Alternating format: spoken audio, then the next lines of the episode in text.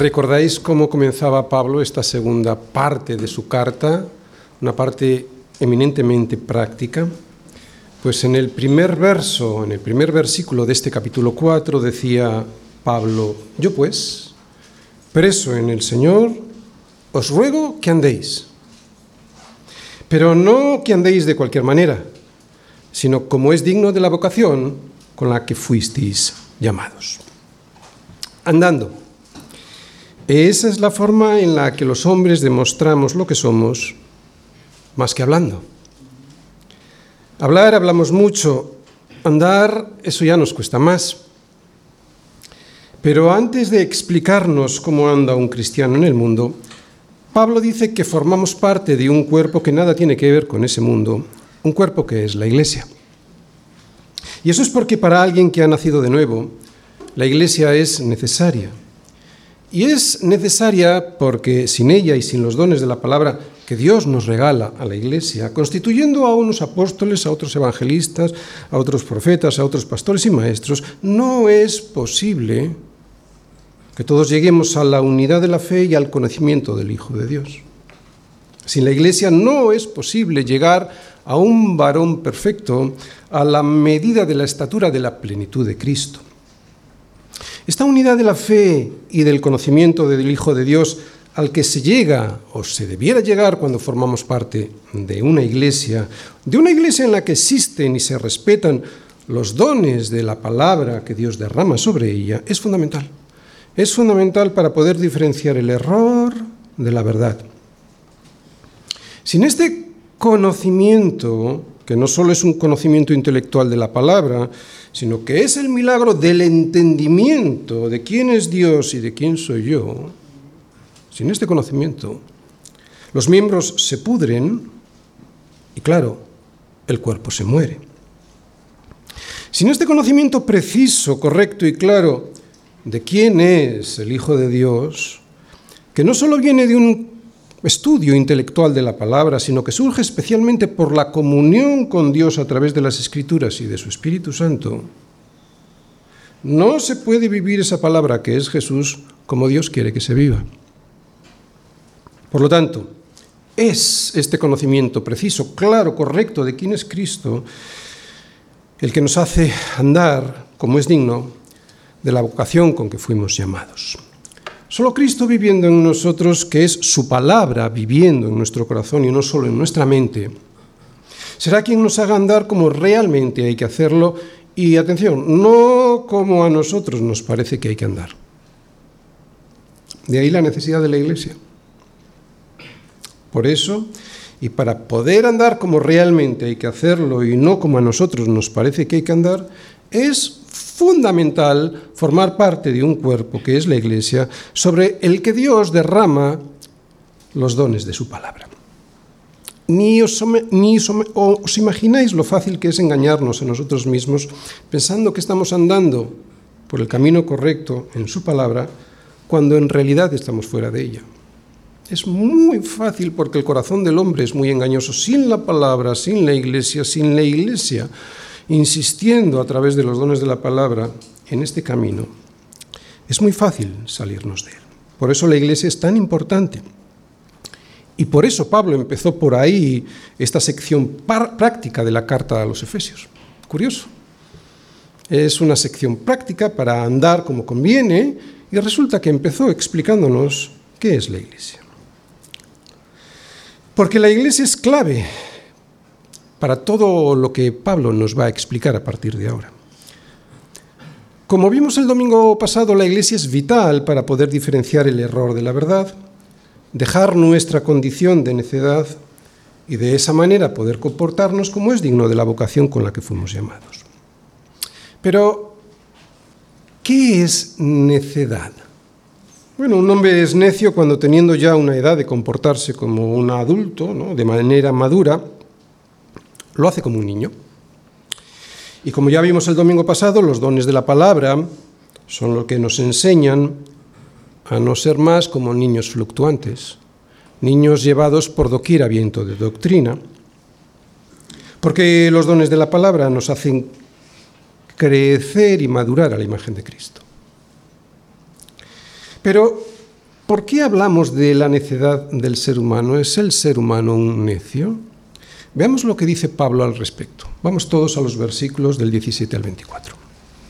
Esto pues digo y requiero en el Señor, que ya no andáis como los otros gentiles, que andan en la vanidad de su mente, teniendo el entendimiento entenebrecido, ajenos de la vida de Dios, por la ignorancia que en ellos hay, por la dureza de su corazón, los cuales, después que perdieron toda sensibilidad, se entregaron a la lascivia para cometer con avidez toda clase de impureza. Mas vosotros no habéis aprendido así a Cristo si en verdad le habéis oído y habéis sido por él enseñados conforme a la verdad que está en Jesús. En cuanto a la manera pasada de vivir, despojaos del viejo hombre que está viciado conforme a los deseos engañosos, y renovaos en el espíritu de vuestra mente, y vestíos del nuevo hombre creado según Dios en la justicia y santidad de la verdad. Muy bien, si os fijáis, lo primero que Pablo nos enseña aquí es que el ser humano tiene el entendimiento entenebrecido por eso anda como anda. Anda en la vanidad de su mente. Y lo que significa andar en la vanidad de la mente es que todo lo que hace, dice, piensa o piensa hacer una persona sí no tiene ningún valor para Dios. De hecho, ni siquiera tiene ningún valor para él mismo, aunque no lo sepa. Vanidad de la mente significa que todo aquello que el ser humano hace, dice, piensa o piensa hacer afanándose y trabajándose y trabajando en esta vida, no tiene ningún valor porque todo ello será destruido y por lo tanto no le aporta ni le aportará ningún rédito eterno. Tener una mente vana es tener una mente fútil, trivial, una mente que piensa en cosas que, aunque a él le parecen importantes, son en realidad absolutamente insignificantes e intrascendentes. Y lo son porque no tienen ningún valor, porque no valen para nada de lo que realmente importa en la vida, porque carecen de valor eterno. Tener pues una mente vana es tener una mente inmadura como la de un niño. Y tener la mente como la de un niño siendo ya adulto es ser un necio. Dos de las características de un necio son la ceguera y la sordera. Un necio no ve ni oye. Le dices que por ahí no y es precisamente por ahí por donde va. Y la causa profunda de esta sordera y de esta ceguera es tener un corazón endurecido por la soberbia. Un necio no cambia de rumbo, ni siquiera después de ver las consecuencias que provocan sus acciones a él y a los demás que le rodean. ¿Y cómo puede ser? ¿Cómo puede ser que alguien así no ve lo que se le advierte? Pues porque no escucha, porque no se detiene a escuchar lo más importante que debiera escuchar y no lo hace porque un necio no tiene oídos para escuchar debido a la dureza de su corazón. Seguramente que mucha gente que lee los Evangelios y a veces nosotros mismos también no terminamos de entender por qué el Señor, después de sus parábolas y de sus advertencias, siempre dice lo siguiente, el que tenga oídos para oír, oiga. Prácticamente todo el mundo tiene oídos, entonces, ¿por qué casi nadie oye lo que dice el Señor? Bueno, pues porque los oídos de los que el Señor habla no son los oídos físicos, sino los del alma. Y esos son precisamente los oídos que le faltan al ser humano, al hombre natural y que no ha sido regenerado por el poder de la resurrección de Dios. Vamos a ver esta sordera y esta ceguera en los versículos 17 y 18. Si os fijáis, Pablo dice ahí que no andemos como los que andan, y lo he subrayado, en la vanidad de su mente, teniendo el entendimiento entenebrecido, ajenos de la vida de Dios por la ignorancia que en ellos hay, por la dureza de su corazón.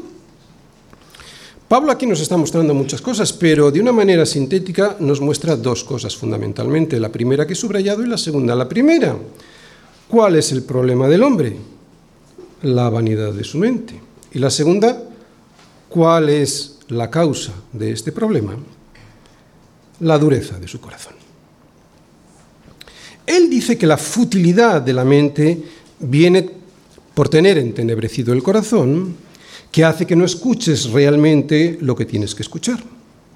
Y tener entenebrecido el corazón y no escuchar lo que realmente hay que escuchar es por vivir ajeno a Dios y sus consejos.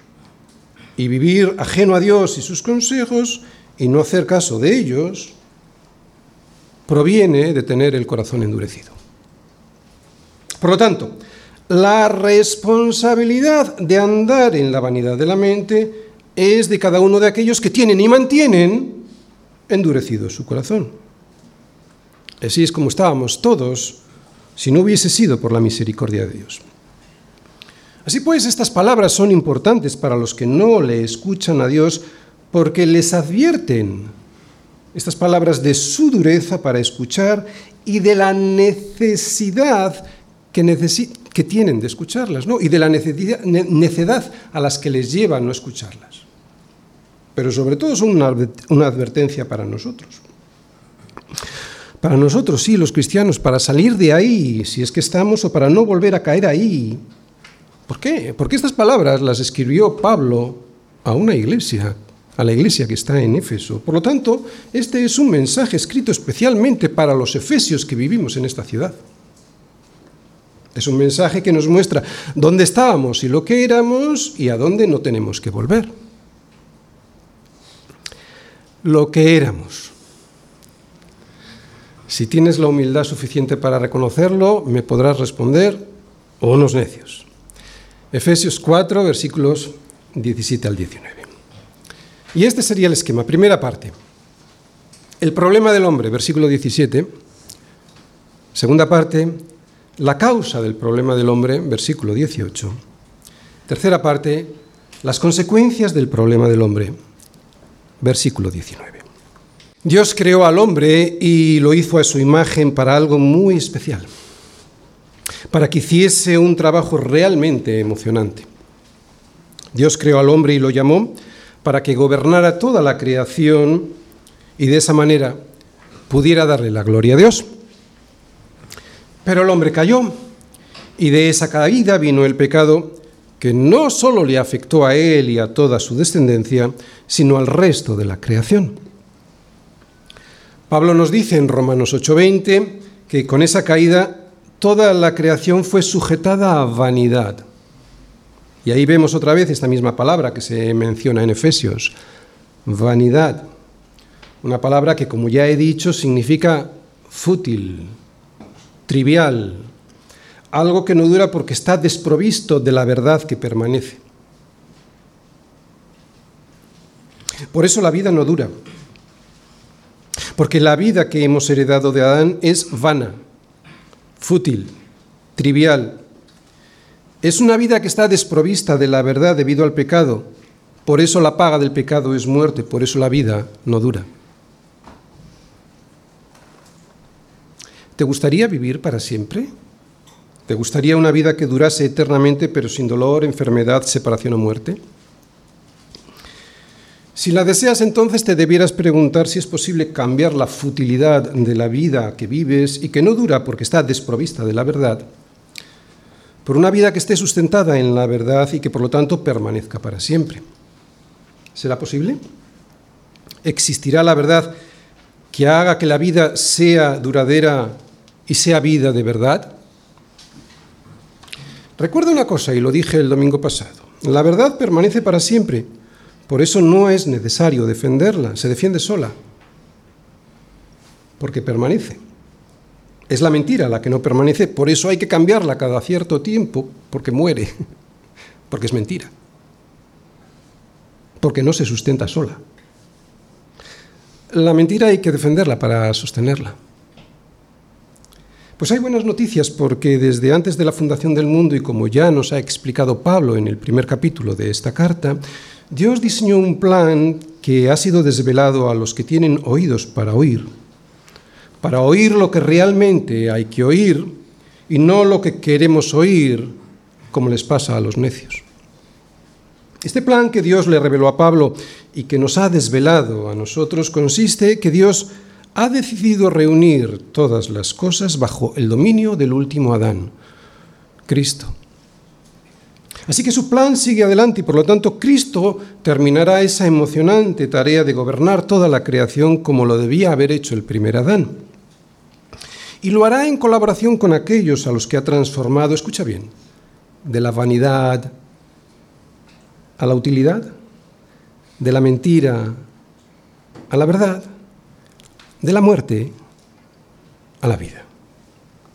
De ahí la necesidad urgente de oír lo que realmente tenemos que oír y no oír lo que nos gustaría oír. ¿Haciendo caso a Jesús? De cierto, de cierto os digo. Cuando Jesús dice esto, pues de cierto, de cierto nos dice. De cierto, de cierto os digo, el que oye mi palabra y cree al que me envió, tiene vida eterna. Y no vendrá a condenación, mas ha pasado de muerte a vida. Él es la verdad. Y la verdad es su palabra. No solo está, también es su palabra. Por eso Pedro dice que la palabra del Señor, la palabra del Señor, y no la opinión vana de cualquier ser humano, es la que permanece para siempre.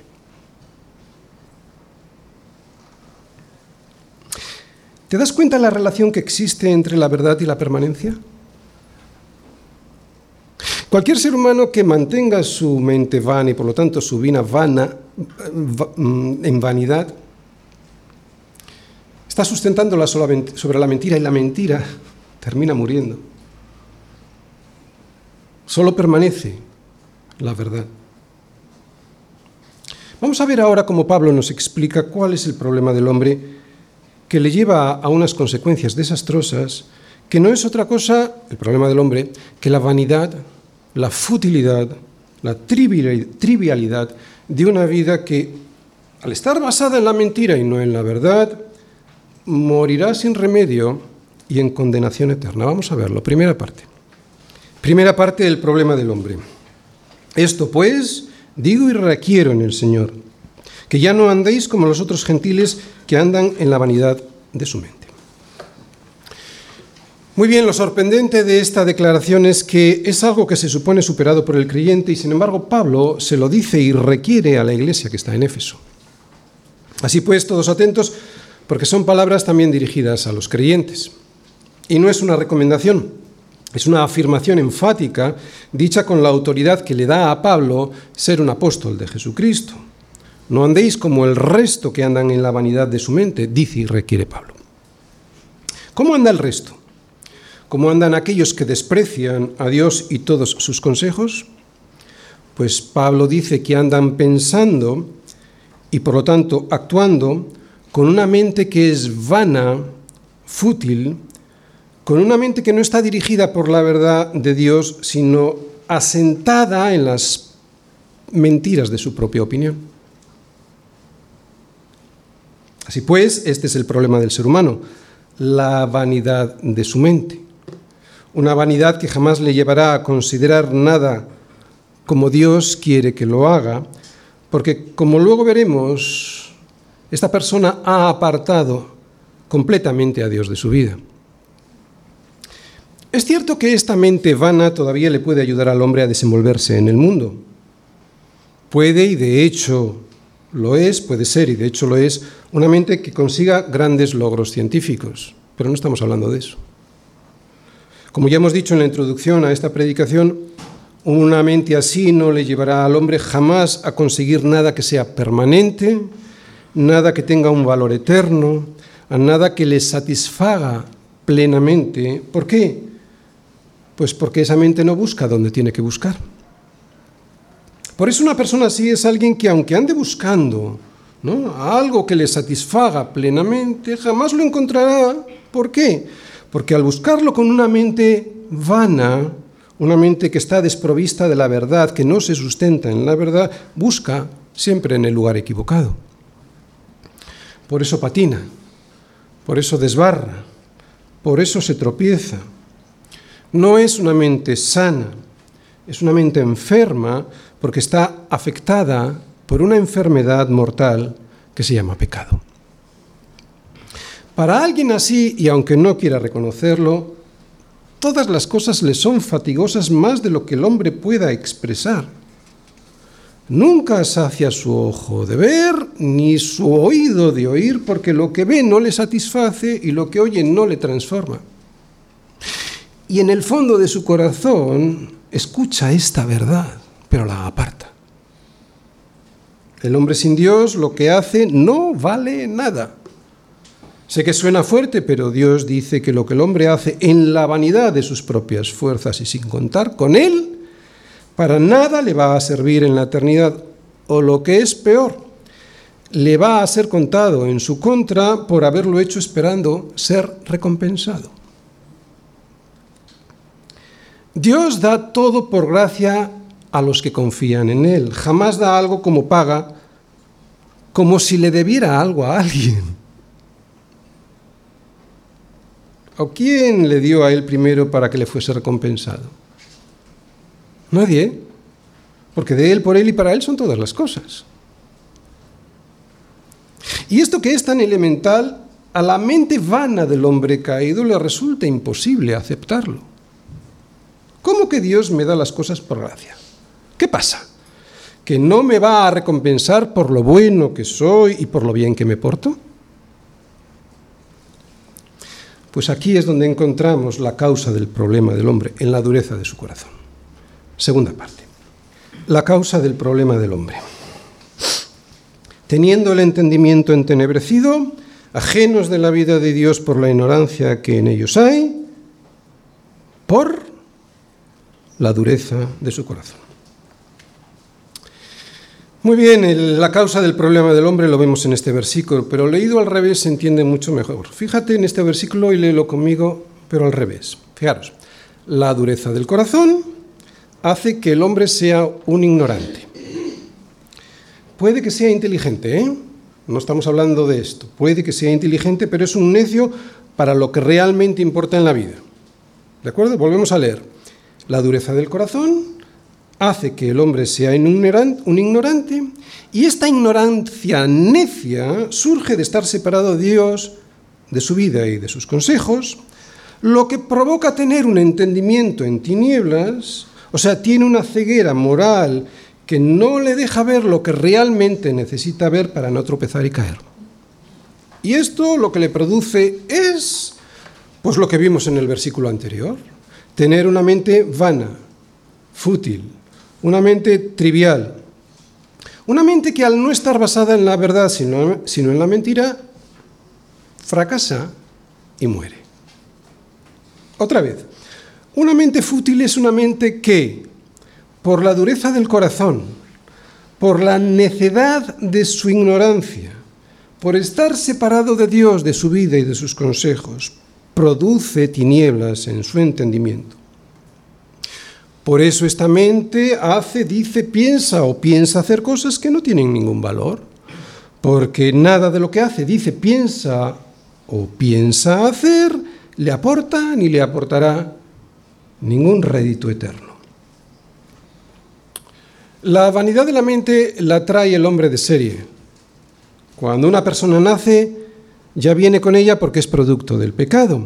En este caso, el pecado dañando nuestra mente, pero la causa de que ese daño permanezca es la dureza del corazón. El origen primario del problema el problema del por qué heredamos una mente defectuosa es el pecado. ¿eh? Ese es el origen primario. Nuestra mente es una sombra de lo que Dios diseñó para nosotros y que quedó herida de muerte, tanto la mente como el resto de las cosas, quedó herida de muerte en Edén. Ese es el origen primario de nuestro problema. Por eso es imposible que una mente así razone correctamente. Pero la causa por la cual el hombre mantiene, mantiene mantiene esa mente defectuosa que no razona correctamente y que solo le produce pensar cosas vanas, cosas que no tienen ningún propósito ni ningún rédito eterno, es la dureza de su corazón. De ahí la responsabilidad del hombre. El hombre es responsable porque Dios le avisa del problema y le da la solución. Dios nos dice a todos aquellos que tengan oídos para oír que todos los seres humanos, y desde que nacen, tienen un corazón que aborrece la luz y ama las tinieblas. Y el motivo de que esto sea así es bien sencillo. La luz muestra todo lo que en ellos hay, sea bueno o malo, y las tinieblas lo esconden. Si el hombre realmente actuara como en conciencia debiera actuar, sería muy sencillo para él ir a la luz y que esa luz examinara todas sus obras y pensamientos. Es más, estaría deseando hacerlo, pero no lo hace. No lo hace y además rechaza la luz que podría demostrar que está en lo correcto, porque sus obras, claro, no son tan buenas como él dice que son. Su conciencia todavía le acusa de que se ha rebelado contra Dios, contra su hacedor y sus consejos, pero día a día va cauterizando un poquito más su conciencia hasta dejarla absolutamente inerte. Por eso está condenado. Lo dice Jesús. Y esta es la condenación, que la luz vino al mundo y los hombres amaron más las tinieblas que la luz porque sus obras eran malas. Si realmente sus obras fueran buenas, buenas en la medida en la que Dios dice que deben de ser, el hombre no tendría ningún problema de presentarse delante de la luz, que es Cristo, para que las validara. Pero no, no puede porque él sabe, en el fondo de su corazón lo sabe, que el estándar de justicia que Dios requiere es muy alto. Es tan alto que nadie lo puede alcanzar. Ni siquiera el hombre más perfecto que ha pisado la tierra, aparte de Jesús, que fue Adán, pudo hacerlo. Y si Adán, hombre perfecto, hombre capaz de pecar pero también de no pecar, resulta que pecó, es evidente que ni tú ni yo jamás podremos acercarnos a la perfección de justicia que Dios demanda de nuestras obras. Cualquier persona honesta lo reconoce y nos esconde, pero claro, para eso se necesita humildad y decir, Señor, yo no puedo. Pero el ser humano caído es soberbio, por eso no es honesto, por eso se escapa de la luz. Y se escapa de la luz porque todo aquel que hace lo malo aborrece la luz y no viene a la luz para que sus obras no sean reprendidas. No se trata de acusar a los que no son cristianos, porque nosotros vamos a la luz precisamente para que nuestras malas obras sean reprendidas. No se trata de eso, porque, porque los no cristianos no sean buenos, no. Porque nadie lo es. Como está escrito, no hay justo ni a un uno. Se trata de que todos hemos de reconocer que somos injustos y no podemos, por mucho que lo intentemos y lo deseemos, llegar al estándar de justicia que Dios demanda y que podemos ver en la vida de Jesús. Si alguien quiere que Dios le acepte, puede presentar, puede hacerlo, puede hacerlo presentándose con sus buenas obras al examen final que todos tendremos, ¿no? Y comprobar esas respuestas del examen con las respuestas del examen que hizo Jesús. Si Dios las acepta, si Dios te acepta ese examen, pues adelante. Habrá resurrección para ti y vida eterna como la de Jesús. Pero si Dios considera que el examen no ha sido aprobado, si considera que esas obras presentadas en el examen no llegan ni de lejos a las respuestas que Dios demanda, entonces habrá lloro y crujir de dientes como en ningún otro examen que alguien haya pasado. Y no, no habrá misericordia en ese momento como algunos piensan. Hemos de recordar que la misericordia Dios la da aquí, aquí, en el examen final, como cualquier buen juez o cualquier buen examinador, solo habrá justicia. Mira la cruz. Allí hubo, justicia porque allí se pagaron los pecados cometidos por aquellos que aceptan ese sacrificio en su lugar. Pero claro, aquel que no acepte ese sacrificio vicario, sustituto, entonces solo le queda presentarse él y a ver qué pasa. Pero Dios ya ha avisado, todos se desviaron, a unas se hicieron inútiles. No hay quien haga lo bueno, no hay ni siquiera uno. Por eso necesitamos que Dios nos cambie el corazón de piedra, un corazón que aborrece la luz, por uno de carne que sea sensible a la voz de Dios para aceptar el sacrificio de su Hijo en la cruz.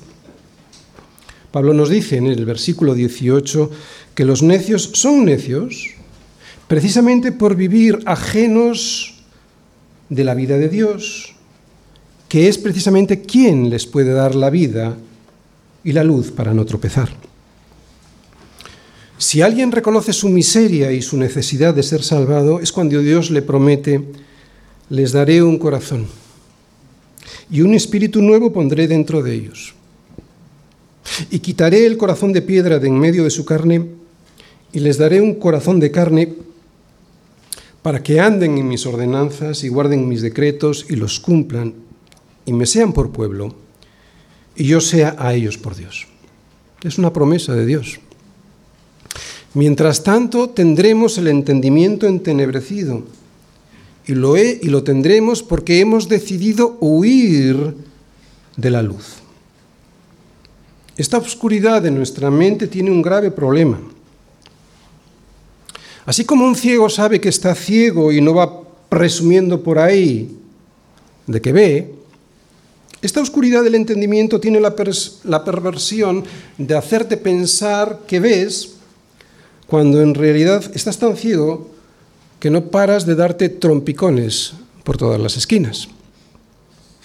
Una vez Jesús sanó a un ciego de nacimiento.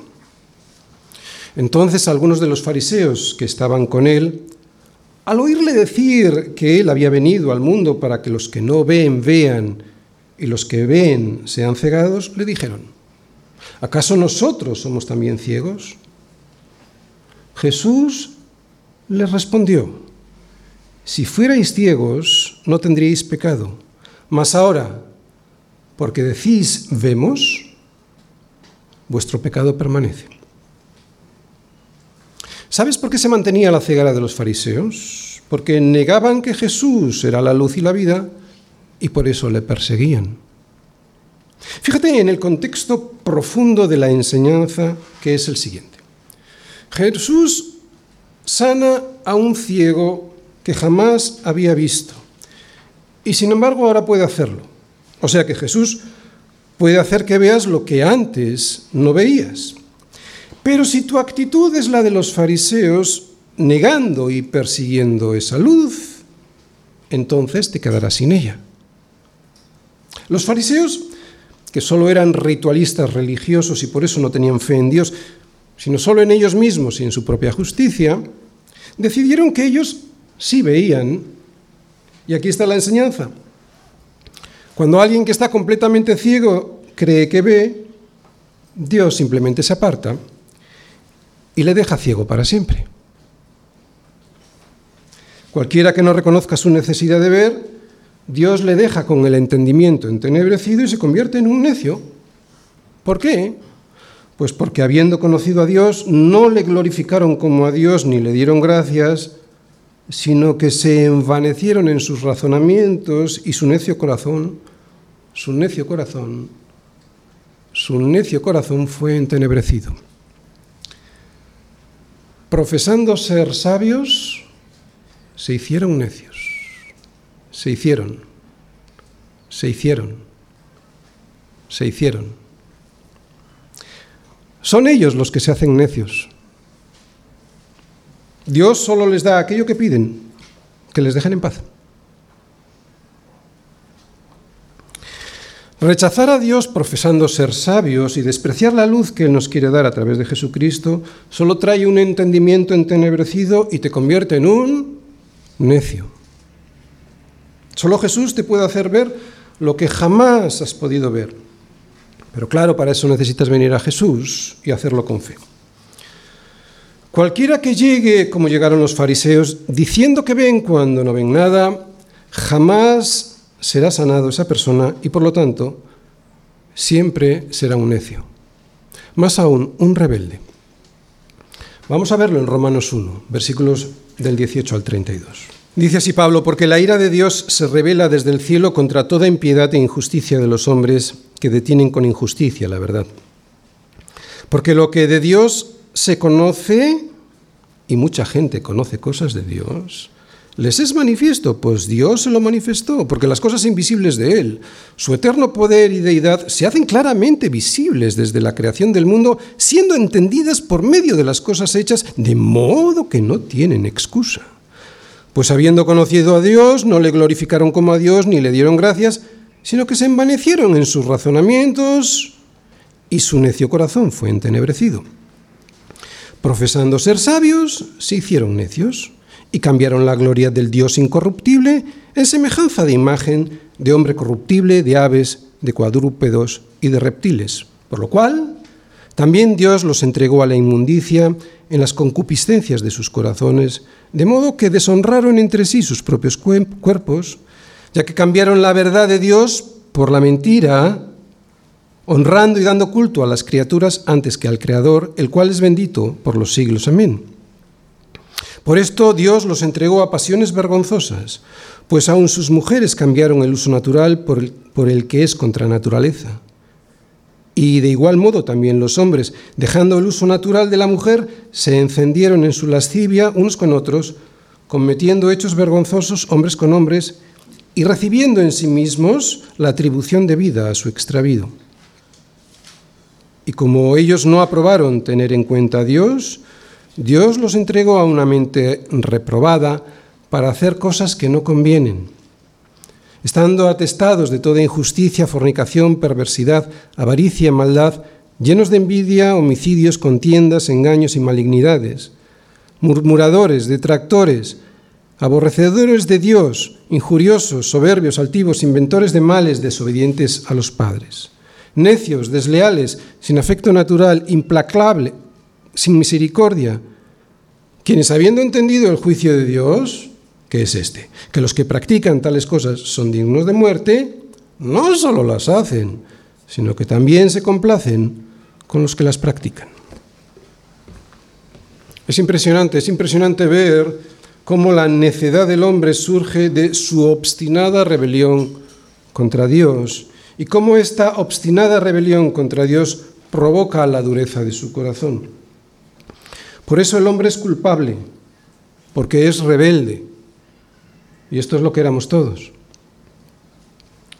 Y si alguien cree que no tiene ningún problema porque no lo ve, puede darse cuenta de él por las consecuencias.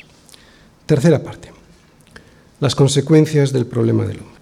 Los cuales, después que perdieron toda sensibilidad, se entregaron a la lascivia para cometer con avidez toda clase de impureza. Muy bien, acabamos de leer en Romanos, una lista mucho más pormenorizada que la que aquí refleja Pablo.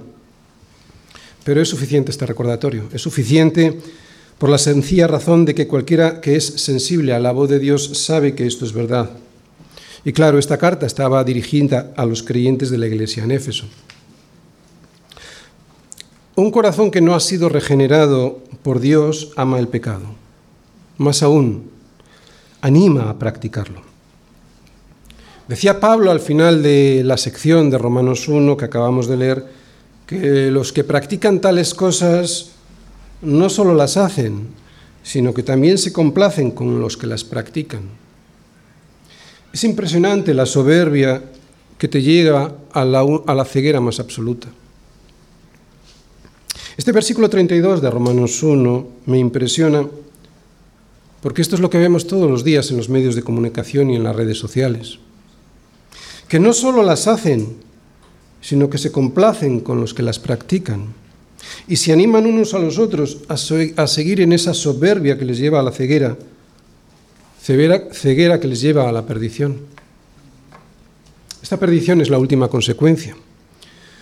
Puede que en esta tierra solo lleguemos a padecer las consecuencias del versículo 19, pero en el día del juicio, aquellos que se hayan rebelado contra Dios y contra su ungido, se darán cuenta que estaban ciegos y que fueron ellos mismos los que decidieron permanecer en esa ceguera. Lo decidieron al rechazar y despreciar la luz que el Señor quería poner en sus ojos. Y esta ceguera una vez que permanece porque Dios ha decidido apartarse y dice que allá tú si sigues por ahí, provoca tal insensibilidad, versículo 19, que aunque empiezas por una cosa pequeña, un pecadillo, continúas por otra un poco más grande, hasta que te entregas a la lascivia para cometer con toda avidez toda clase de impureza. Y quien niegue esta verdad es porque no solo las hace, sino que también se complace con los que las practican. De todas formas, el problema no es este. ¿eh? La lascivia y toda clase de impureza son las consecuencias del problema. El origen, el verdadero problema se encuentra en el pecado. Pero la causa de que este pecado permanezca es la dureza del corazón en el hombre que no quiere reconocer que odia a Dios y sus consejos. Los efesios estaban rodeados de una cultura como la nuestra. ¿eh? Nos pensamos que somos muy avanzados incluso para el pecado, pero no es cierto. No era muy diferente. Eran personas que, después que perdieron toda sensibilidad, pues se entregaron a la lascivia para cometer con avidez toda clase de impureza, igual que hoy. No hay nada más que poner la televisión para darse cuenta cómo son de insensibles a la voz de Dios tanto los que hablan como los que les escuchan. Se dice que Roma cayó por todo su desenfreno y que Grecia no se sostuvo a pesar de su gran sabiduría. Y es que el hombre tiene un gran problema, que profesando ser sabios, se hicieron necios. Nunca el ser humano sin Cristo ha sido diferente. Puede que unos caigan de un lado, otros de otro y otros de los dos. Pero cualquiera que rechace la voz de Dios, persistiendo en esa rebeldía, terminará perdiendo toda sensibilidad que Dios puso en su alma y de esa manera se entregará con lascivia y ya sin el freno de su conciencia a cometer toda clase de impureza, cauterizando de esta manera cualquier posibilidad de regreso a la sensatez. Y claro, en vez de aprender de Dios y sus consejos, pues claro, escucharán al mundo dejándose conformar por él. Por eso Pablo nos recuerda a los Efesios, versículo 20, mas vosotros, vosotros no habéis aprendido así a Cristo. Termino. La iglesia, que es la gran bendición de Dios al mundo, sin embargo, resulta que para algunos creyentes se convierte en el gran escollo que no pueden superar. ¿Cómo puede ser que algunos digan que son parte de un cuerpo y que al mismo tiempo se resistan a formar parte de él? Se dicen miembros de un cuerpo, pero no pertenecen porque están fuera de él. Es absurdo.